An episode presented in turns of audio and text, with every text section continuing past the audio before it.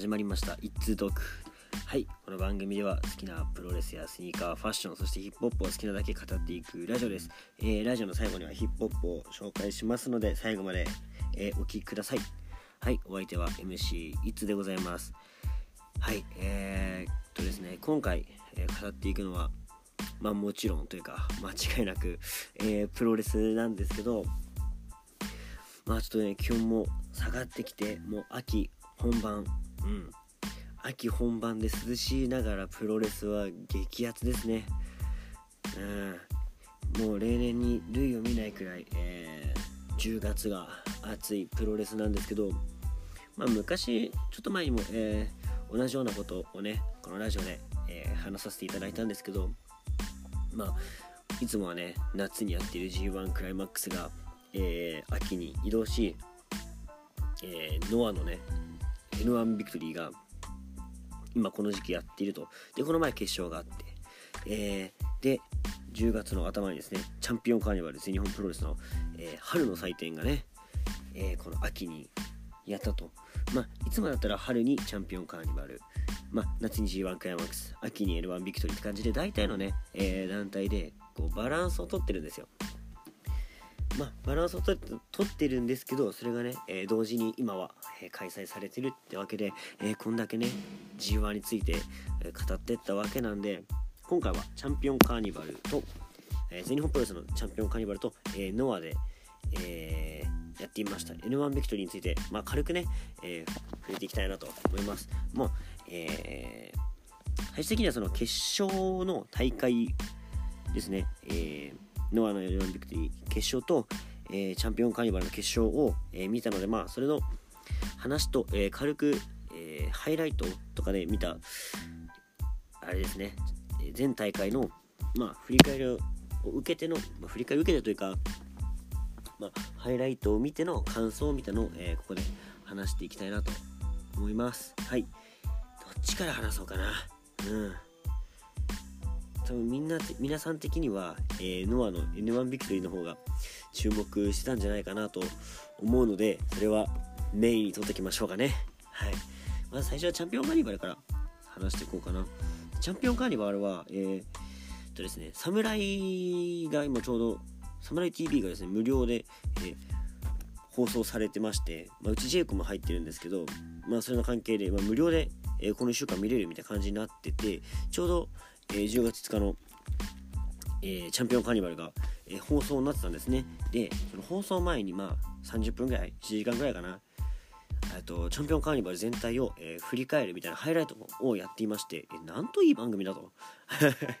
もうその間の時間で、え、全部のね、ま、どんな感じの雰囲気だったかみたいなのがまあ分かったわけなんですけどえー、っとですねもうあまりねこう印象的にドカッとこう奪ってったのが、まあ、自分の中で2人いましてもっとこの2人の、えー、選手の印象が強いなっていうのがありましてまあそれがまあえー、あれですねゼウス選手。ゼウス選手がこのね試合の時にあのフェイスロックを武器として使っていたわけなんですけどあのがたいであなんだろうなフェイスロックの首をこうねじる式のフェイスロック？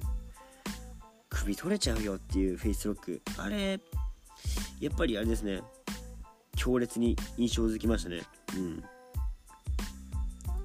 まああとジェイク・リー選手とかね。えー、まあ、石川修司選手とか。で今回結構あの、諏訪間選手がちょっと振るわなかったかなという印象ですね。はい。もう一人吉達選手なんですけど良くも悪くも目立つね試合が。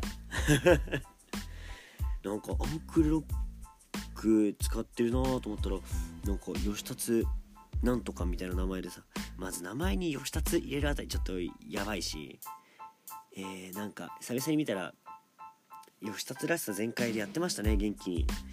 うん。ちょっと目につきましたね。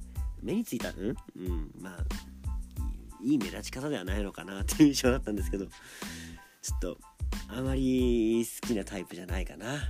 うんあの目立ち方は。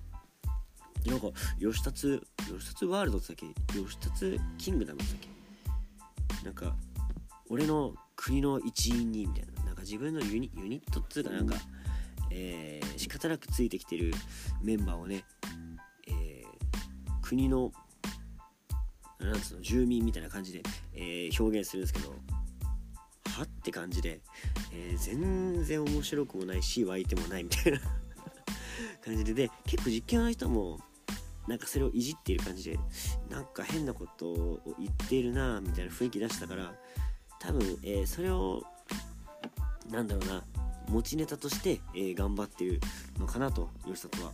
うん。まあでも元気にね頑張ってて、えー、よかったかなと。で結構今のね全日本プロレスを見てるとやっぱいいメンバー多いんですよね。うん。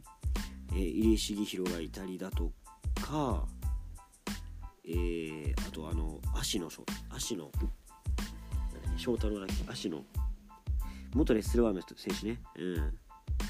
とかいたりあと誰だっけな？あとあれか熊嵐ね。あの一緒に来たやつね。うん。とかとかとか。パープルヘイズっていうなんかユニット組んでるのかな？このゼウスとかはね。うん。なんか見てたら意外と良かったですね。うん。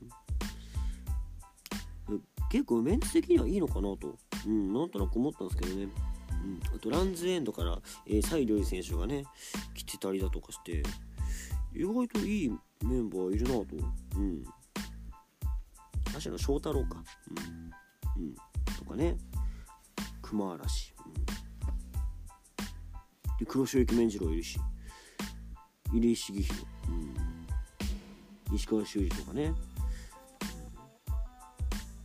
青青柳優馬。青柳優馬ってあの館長の息子ですよね、うん、意外と面白かったなと、うん、まあその最終戦のね、えー、ちょっと試合をまあ軽く、まあえっと、試合結果を見ながら思い出したんですけど、えー、まあその吉達岡田なんとか、えー、力のタッグと、えー、西良寺石石切りっていうのかな？大門？もう全然わかんないな。全然知らん選手ばっか。うん。力がね頑張ってましたね。うん。吉達と組んでるっていうのがちょっと面白かったですねこれは、うん、ライジング隼人とかフランシスコ・アキラとか聞いたことありそうな感じなんだけどね。あんま見たことないかな。フランシスコ・アキラってさどっかのインディー出てたよな昔。どこでしたかな。うん。なんか道のくとかでした気がするけど気がするかな。うん。入江茂弘ここ上がってるんだって感じでちょっといいっすね。うん。今度芦野翔太郎と熊嵐が挑戦しそうですね、えー、世界タッグ、えー、諏訪間と石川修司、うん、やっぱなんか諏訪間選手の、え、勢いがあんまり感じられなくてびっくりしましたね。それこそ、えー、全日本プロレスも追っかけて見てた時はやっぱね、えー、相馬選手は絶対的チャンピオンって感じでしたからね、うん。まあ、今も、えー、冠チャンピオンなのかな、うん、だけどなんかあんまり、えー、覇気がないあの時の覇気がなかったですね。うん、とか言ったら怒られちゃうんだろうけどさ、うん、あと石川修司選手もちょっとスマートになってますね、うん、いやちょっと全日本面白そうだなと、うん。えーと、土井浩二 VS、えー、青柳優馬の。この試合も結構面白かったですね。最後エンドゲームっていう。技で多分あれマーベルのエンドゲームから撮ってんじゃないかなと思うんですけど。意外といい関節技でしたね。うん。まあそんな感じがありメインイベントが、えー、A ブロックを全勝で上がってきたゼウス VS、えー、宮原健人。うん。やっぱ宮原健人のプロレスはなんか見ててなんかうまいなと。うんうまいなっていうのはその展開がとかじゃなくてうんなんだろうな。やっぱ盛り上げ方を知ってるなと。それはまあ入場がとかじゃなくて試合中のなんだろうな。ここでこう切り返したら湧くぞって時にしっかり膝をね、えー、打ち込んできたりとかまあなんだろうな新日本プロレスのカウンターカウンターしてる感じじゃなくてえやられてるところからこう盛り返していく、えー、感じの盛り上げ方をねしてるかなと。でまあゼウス選手はね、やっぱあの体ですよ肉体、うん、で今回ね、えー、武器にしてたフェイスロックを中心にね、うん、いつ来るか来るかってところでね、えー、盛り上がりを見せていたかなと、うん、思います。最終的にはね30分超えのもうほんとなんだろうな。この2人ねあのあの映画のさワイルドスピード見てる感じ？うん。とりあえずなんかごっつい車がさハイスピードでさボッカンボッカンぶつかり合うみたいな。うん。でその宮原がそのなんか盛り返す感じがさあのワイルドスピードのさニトロって分かります？あのなんかニトロってガスをこうボタンを押すとね注入されてボーンとスピード上がるんですよ。ああいう感じ？こうなんだろう負けてるんだけど一発そのニトロ注入されてこうボコンと盛り返すって感じ？うん。本当なんかアメリカのそういうね、えー、映画を見てるような感じの試合でしたね、うん、発ドカーンドカーンみたいな感じの、え、インパクトもありつつ、えー、なんだろうなこのシーソーな感じがねすごい面白いなと思いましたね、うん、最終的にはねゼウス選手が、えジャックハマーを決めて、え31分5秒で決めたと。ゼウスが初優勝プラス、えー、全勝優勝を成し遂げると。すごいですね。うん。で次ゼウス対スワンモアやるのかな。この感じだとなんかゼウス勝ちそうだなとでなんかゼウスもそのパープルヘイズっていうその新しいユニットでイリエットやってるんですよね。うん。いやなんか面白くなりそうだな。うん。いや時々はね、えー、全日本プロレスもチェックしないとあかんなというふうに思わされましたね。やっぱ知らない選手がいるとちょっと悔しいですからね。うん。やっぱね日本のプロレスなんでっちも見ていかないといけないですね。うん。はいじゃあこんな感じで日本プロレス。もうほんとめちゃくちゃ軽くなんだけど。えー、ハイライト見て感想とかね。うん。でしたと。で N1 ビクトリーに行きます。でこの日も、えー、N1 は、えー、そのあれだな。あの決勝の相手が決まる後楽園ホール大会とこの、えー、大阪エディオアリーナの2大会見ました。でえー、まあ決勝につながるその清宮海斗 VS、えー、塩崎豪と、えー、中島 VS、えー、誰だったっけ？杉浦かな？うん。の試合どっちもすごい面白いなと思ったしまあちょっとねながらみだったのもあるしそこまで追っかけてなかったってのもあるんですけどなんだろうな、まあ、あと中島対杉浦。何回もやってるし清宮対、えー、塩崎とも何回か似たような色であまりなんかこう印象に残らなかったんですけどまあ、清宮と塩崎も同じような緑と白をね 基調としてモコモコガン、うん、でまあ次世代を担うエース VS 今をになってるエースというエース対決みたいなところもあってまあ、えー、なんだろうな。チャンピオンらしさ、ね、と、えー、実際のエースっていうその意地の戦いみたいな感じが見えましたね。うん。であと中島克彦はあのー、杉浦選手結構分が悪いのかなというか結構あのなんだろうな試合の展開的にあのね、蹴りとかああいうガツガツした攻撃で、えー、相手をひるませてっていう試合展開が多いと思うんですけど杉浦はねもうマシーンだから食らっても食らっても全然耐えるのよね、うん、そういうとこで押し切られちゃったり、えー、あとはアンクルホールドの取り合いとかだとやっぱねそういう関節とかでは分はあるしレスリングとかでね、うん、っていう印象で中島選手の方がなんか分が悪いイメージがあったんですけどこの日はね全然、えー、そんなこともなくもう完全に打ち負かしてね最後は、えー、バーティカルスープレックスを決めてバーティカルスパイクか。バーティカルスパイクを決めてねがっつり勝ちを取ったなっていう印象でなんかこの展開見ていくと、まあ、展開見ていくととかもう最初の予想ではもう中島優勝だったんですけどこの展開でいくとまあまんま中島いきそうだなとえ思ってな思った中メインで結構ね、えー、清宮がすごいいい試合したんであれ？これ清宮勝ってそのなんか俺がヒーローヒーローだぜみたいなのをこう見せつけるのもありだなと、うん、清宮勝っても面白いんじゃないかなと、うん、なんか途中あのー、なんだっけあれ天心天心くん直伝のローリングスワット見せたりとかしてね。うん。でなんかああいうのがね新しい風だなと思ってノアの。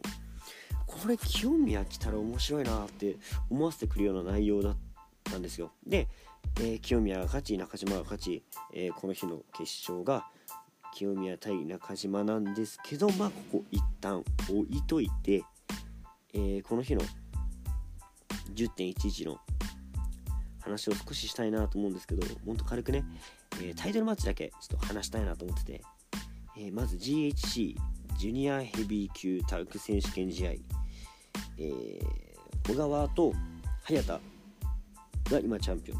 で対戦相手が原田大輔と、えー、小峠敦の桃の青春タッグが復活して挑戦と。いやこれもねなんか劇的な復活というかまあ原田みんなにねもう裏切られてきて一人ぼっちな中フルスロットルっていうチームでやってた小峠淳が助けに来ると。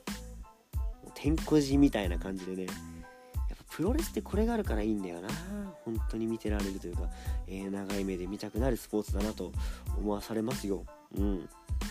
それこそ桃の青春タグなんて、えー、自分がねのはよく生観戦しに行った時のジュニアタグチャンピオンでしたよ。あのなんだっけ鈴木軍とかがね襲来した時にやってましたね。うん。その時はでも原田が結構シングルで来てたかな。うん。まあその時からもう原田のファンでしたね。もう原田のね試合はその時から、えー、外れがない。うん。名勝負製造機というかね。まあなんだろうな。外れがないからあれかな。アンダーを量産する感じなのかな。うん。まあとりあえずね、えー、久々の復帰ですごい楽しみでしたね。うんで結構小川と早田の連携もめちゃくちゃいいなと試合見てる限り。これ正直試合始まる前はもう絶対桃の青春タッグが復活だし、えー、もう叶うものないっしょみたいな。ほんとゴールデンラバーズ復活じゃないからさ。これも叶うわけなくねと思ってたんだけど意外とやっぱ現ねジュニアタッグ、えー、ジュニアヘビー級タッグのチャンピオンだなと思わされるような、えー、試合展開が続き、えー、最初はね原田小峠の連携というかタッグワークもあまりなんかうんやっぱ久々だからかなみたいな感じもありつつ、えー、徐々に徐々にねこうペースを取り戻していくと。で連携も見られててね、えー、なかなかいいなと思ったんだけどやっぱね原田と小峠のなんか個人の実力がつきすぎた感はあるなと。タッグ感が薄れたなっていう印象はあるね昔より、うん、ただあの俺の好きなねあのカニバサミ。で相手がこう倒れるところを膝で合わせるニーアッパーとかね。うん見れてよかったですね。びっくりしちゃったあれ。久々に見れて。あれよく考えたらえぐいなと。カニバサミ自体も結構ねあれしっかり決まると本当はえぐい技なんだよね本当はね。うん。だからねあれがね決まった時はねおうってちょっとおうってちょっと驚きましたねあれは まあ今後のだから原田小峠の、えー、タッグに注目したいなという感じですねまあ今回は復帰おめでとうみたいな感じで、まあ、ベルトがついてったっていう印象だったかなうんただもうねえー、原田の試合なんでもう安心して見てましたね。うん。やっぱり面白いなと。うん。で、小峠があの途中、えー、カットでミサイルキックしたりとか、結構あの、なんだろうな、突貫ファイトみたいな感じが見えて、ああ、そういう感じか、みたいな。おい、意外とこれ面白いぞと。うん。この2人の新しいね、そういう桃の青春タグの先がね、今後見られたらいいかなという感じですね。で結果的にはですね、えー、24分30秒片山ジャーマンで、えー、原田が、早田から取ってチャンピオン移動と。いや、早田選手良かったけどなうん。結構途中まで隼人選手ほぼ1人で2人相手にしてるような場面とかあっていやこれ勝てるかと思うシーンもあったんだけどやっぱま安定して桃の選手選手タッグ、うん、強いところを見せつけて、えー、勝ちましたって感じでしたね。はい、続きまして、えー、GSC ジュニアヘビー級選手権試合、えー、チャンピオン鈴木小太郎 VS 覇王。えー、えー、と元佐藤なんとかね、うん、海援隊道場にいた選手ですね。身長のちっちゃい。やっぱね身長はね私もちっちゃいんでねこういうちっちゃい選手はちょっと応援したくなるんですよ。まあそんなことより。えー、なんだろうな。チャレンジャー感溢れてましたねやっぱね、うん、鈴木小太郎のチャンピオンたるね堂々たる姿勢にすごいチャレンジャー感あってでプラスねそのえー、この覇王の得意にしてるこうまあルチャ殺法じゃないけどこうスピーディーかつ相手を翻弄させるようなファイトが、えー、すごい目立っていたかなと思います。でやっぱその翻弄させるところがね一番目立ってたのが、えー、鈴木琴乃の、えー、特徴でもありますこうなんだろうなオリジナル技というか、えー、シグネチャームーブがですね、えー、たくさんあるんですけどそれをことごとく、えー、覇王がですね切り返していくと、うん、これめちゃくちゃ面白かったですね。えー、例えば、えーと、必殺の丸め込み技エンドレスワルツ、えー、無限にね、えー、ラーマ必殺ラ俺決めるっていうねもうやられてるだけできついっていう。技を、え同じくか、え丸め込みで返したりだとか本当ねことごとくね返していくんですね、うん、えっ、とあの技は何だっけあのツームストーンうん、エクスカリバーだっけなんだっけ。うん。とかをね返したりとか。それすごい良かったですね。うん。もうここここ決まんなかったらこれ切り返されたらもう鈴木小太郎手なくねみたいな。もうなんだったらもう丸め込みで結構体力削られてこれいつか入って奪われんじゃないかってシーンがいくつかあって結構ヒヤヒヤシーンをね、えー、見せてくれましたね。うん。すごい見応えあった。うん。これはまたね、あの、ちょっと時間ある時にもう一回見たいなと思いましたね。うん。久々になんか、え日本のジュニアっぽい試合を見たからかなのか、やっぱジュニアってすげえっていう、やっぱ面白いっていう思わせてくれた試合ですね。で、最後にね、また大きい、えー、サプライズがありましたね。うん。鈴木琴乃がビッグベンエッジを決めて、えー、フォールと。ビッグベンエッジって何よと。しかもあれ見た時誰もビッグベンエッジって思わないでしょあれ。ただただえぐいなんかドライバー技出したぞみたいな。いう感じでしたね。あれね何年前かな。めちゃくちゃ前に初披露してても10年近く前になるんじゃないかな。あれね初めて見たの本当ねノア見立ての時で私が中学生か高校1年生くらいの時にハロウィンのね、えー、大会があるんですよいつも、うん、その大会でみんながマスクマンになって試合するやつがあってその時に、えー、筋肉マンのねキャラクターやってたんですね、えー、なんだっけあれ。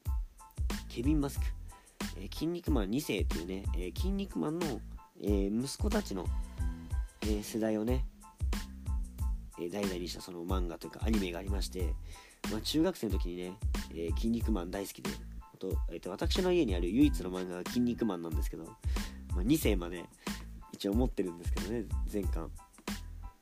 でその中でやっぱケビン・マスク好きだったんですよ、うん、で日本のプロレス見立てだしあのノア見立てだで見始めだったっていうのもあってそのケビン・マスクがね出てるってことでおお見たいなと思ったらそのなんだろう筋肉マンの良さってまあできそうでできない技うん。できなさそうでやろうと思えばできるなって技が結構多いじゃないですか。そこがなんかロマンというかね、うん、こんな技できるかみたいな。できたらすげえなとかね。そこがロマンでもあるわけで。でことごとくとね、まあ、その中身が、えー、鈴木小太郎選手なわけなんですけどことごとくその漫画の世界を再現していくんですよ。あの首をね首4の字で、えー、フランケンしたりとかフランケンじゃないかあ、首同じ固めのもあのサムソンクラッチみたいな感じで、ね、こう前にサムソンクラッチじゃないかな、えメキシカンロールみたいななんだっけあの技昔ね、えー、白井伊代の姉ちゃんが姉ちゃんじゃないか妹がミオが使ってた毒蜘蛛って技をなだれ式でやったりとか。でそういうシーンがあるんですよ本当に。うん。でケビン・マスクをね忠実に再現してて。でその時に最後、えー、フィニッシュじゃなかったんですよ。急にねそのビッグベンエッジをやりだしてうわーなんだこれってなって、えー、その時は軽くね、えー、カットされて終わりなだけだったんですけど。それが初披露ですよ。多分そっから出してないんですよ。ビッグベンエッジでまあ、えー、覇王がねことごとくね技をね返していくもんだからもうそういう技を出すしかないわけで最終的にそのビッグベンエッジを出したと。いやあれえぐいて。いやビッグベンエッジね筋肉マン2世だから一番好きな技でね昔よくあのぬいぐるみ相手に練習してましたよ。できるのかっつってね。うん。入り方は違うけどあの卍型みたいな形からくるっとあのそれこそあのなんだっけあの海運大道場のね梶智人選手のレッドアイみたいな感じで入れば、えー、ビッグベンエッジできるぞみたいな感じでねねあの一通少年はね昔やってましたよビッグベンエッジ。練習しましたよそれは。ねで今回それをね、えー、久々に解禁したと。あの技普通にきついな。うん。これ普通に、えー、フィニッシュとして今後使っていってくれたら嬉しいし、まあ、頻繁出さなくていいかなと。また久々に出してくれればいいかなっていうねちょっと思い出の技だったのでちょっとグッときましたね。はい。いやーこの試合良かったですね。はい。でその次の試合がね8人タッグだったわけなんですけどで塩崎豪、えー、滝口周平、えー、谷口周平、えー、モハメドヨネ、えー、稲葉大輝 VS、えー、丸藤武藤船木望月のエムズアライアンス。みんな頭文字 M っていうね。くそ俺入れねえな。うん。多分み皆さんも入れる入れない俺はちょっと想像するんじゃないかな。っていうふうに思うんですけど。いやさっきねあの鈴木小太郎が、えー、ケビン・マスクの技出したって言ったじゃないですか。ケビン・マスクって確かねあの決めポーズがプロレスラブのポーズなんですよ。組ポーズが。鈴木小太郎がビッグベンエッジ出した後に武藤敬司入場してくるのがちょっとなんかおおっていう感じでしたね、うん、筋肉マンファンからすると。まあ確かなんだけどね、うん、昔の記憶だから間違えてたらごめんなさいなんだけど、うん、勝手にエモくなっちゃっただけなんですけどそれだとしたら。いやでもなんかねそんな気がしててかそのね武藤敬司を見て思い出したんだけどうん。いいなと。しかも武藤敬司と稲葉大輝えー、レッスル元レッスルワン勢がね一緒にいると。ここ稲葉とね丸藤丸藤じゃねえー、武藤がやり合うかなと思ったり、えー、船木がね途中レッスルワンをみたいなこともあったからそことかにね、えー、絡めて火をつけてくれればなんだろうなこのプロレスらしいさあのリアルとねファンタジーの狭間を見せられていいなと思ったら、えー、それをやったのが谷口っていうね、うん、谷口がね武藤に結構あれは、ね、狙ってやったのかそういうファイトしかできないからなのか分かんないけど結構ごちごちにね武藤を攻めるシーンがあって武藤マジで嫌がるんですよ途中。だからそういうところもあってなんかえー、武藤が最後ね4の字で締め上げてたりとかしたしましたけどあれもなんかプロレスだなとリアルとファンタジーの間の、えー、厚さがあってすごい良かったなと。で逆に塩崎と、えー、丸藤とかがちょっと影が薄く見えたり稲葉大輝いたかっていうあんまり印象がなかったりね、えー、期待してたところじゃないところで、えー、燃えてたかなと。で私は久々にね、えー好きなねハイブリッドブラスターを見れて、え、満足でしたっていう感じの内容ですかね。はい。もう時間もなくなっちゃった、えー、N1 ビクトリー決勝ですね。はい。えー、清宮海斗 VS、え、中島克彦。もうこれはねあの一言、うん、中島蹴り強えうんそれだけ。本当に。中島のね打撃えぐすぎ。うん。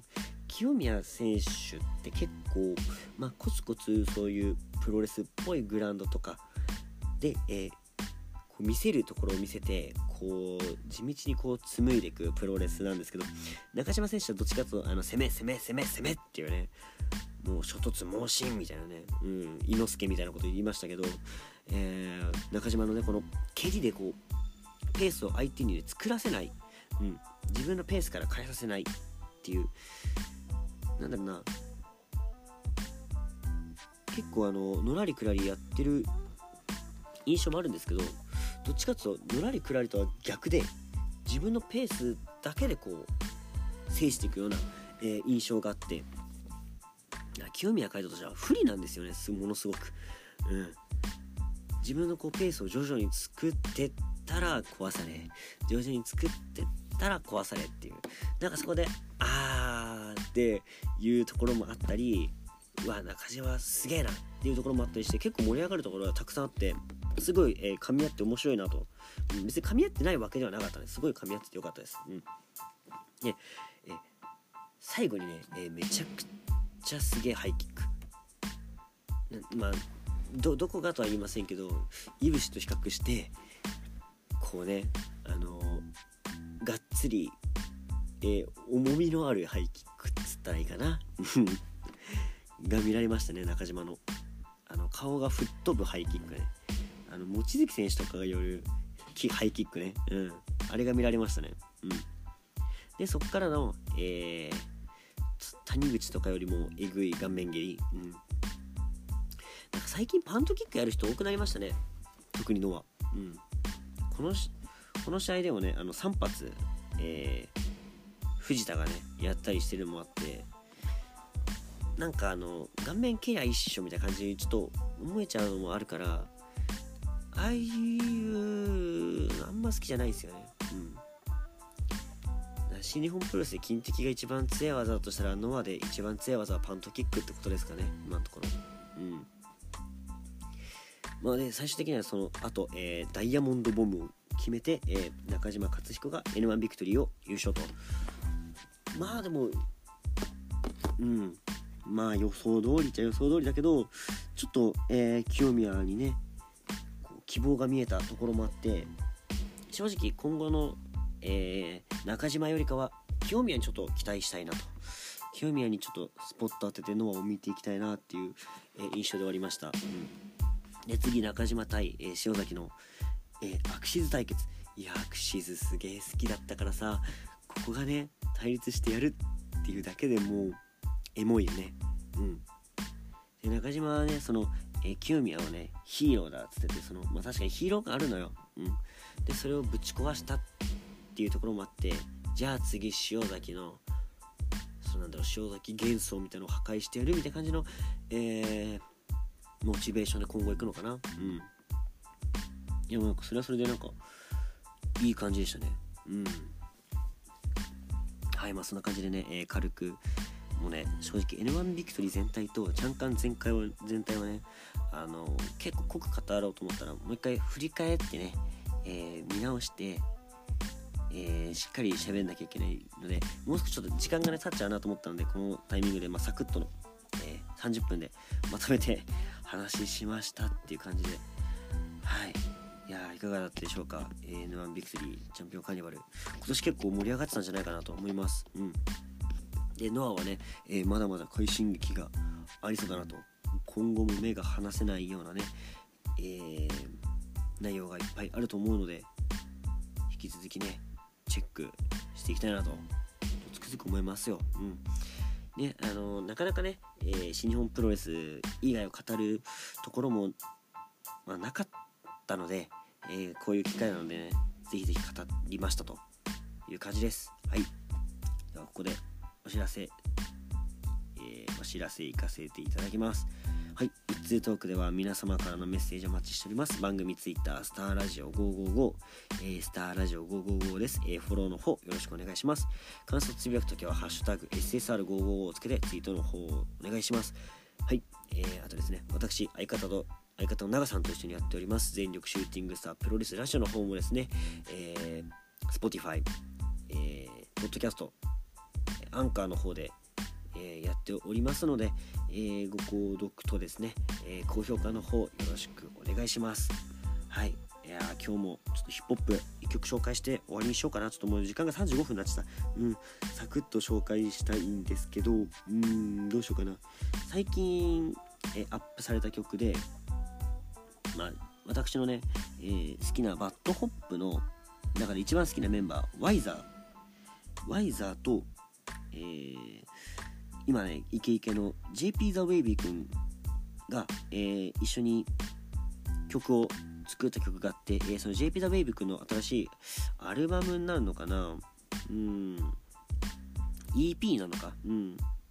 サンクゴッドっていう、EP からですね、えー、波という曲を今日はえー、紹介して終わりにしたいと思います。まあ、波ってってなんかね、えー、すごい常夏っぽい雰囲気でもあって、この、ね、涼しくなった秋にどうなのって思うところもあるんですけど、まあ、プロレスはまだまだ暑いし、えー、今後の波にもね、乗っていきたいという、え意味も込めまして、え私大好きな JP ザ・ベイビー君と、えワイザー君のね、え曲を紹介して、え終わりにしたいと思います。はい、それでは聴いてください。え JP ザ・ベイビー、えフューチャリング・ワイザーで、え波。